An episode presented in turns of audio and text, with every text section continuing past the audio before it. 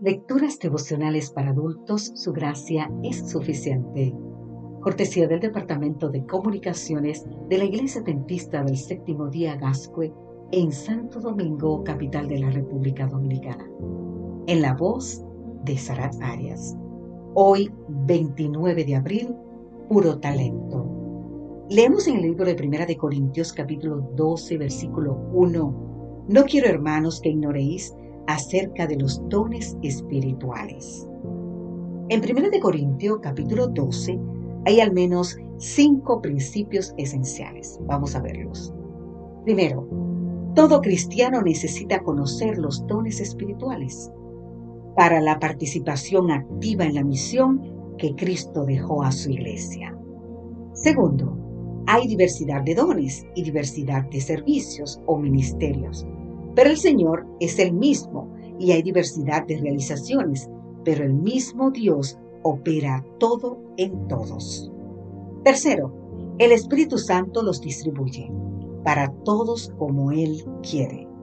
Cuarto, así como el cuerpo humano tiene varias partes, pero todas forman un solo cuerpo, los dones de Dios conforman el cuerpo de Cristo y eso implica que nadie se sienta superior o inferior por haber recibido este o aquel don. Quinto, no podemos recibir todos los mismos dones.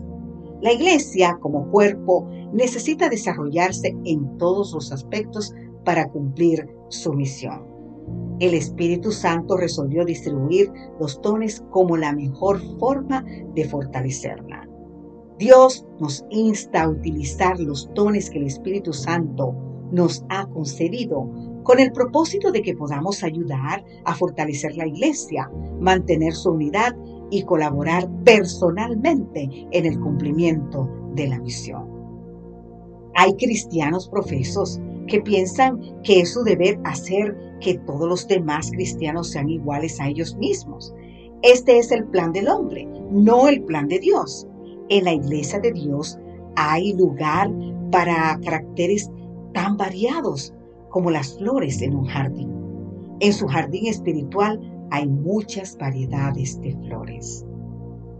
La BBC News Mundo presentó un informe titulado ¿Por qué odiamos las avispas y amamos a las abejas? La visión negativa sobre las avispas es injusta porque son tan beneficiosas para el medio ambiente como las abejas. Polinizan flores, cumplen una función clave eliminando insectos causantes de plagas y reducen así el uso de pesticidas. Las avispas causan aversión en muchos, mientras que las abejas son apreciadas por la mayoría. Una encuesta realizada en 46 países y publicada en la revista Ecological eh, Etymology revela que las palabras más asociadas a las avispas son peligrosas, picaduras y molestas. Para las abejas, en cambio, fueron miel, flores y polinización. Aunque parecidas, son diferentes y aunque diferentes, son parecidas. No es una u otra, es una y la otra, cada una haciendo su aporte.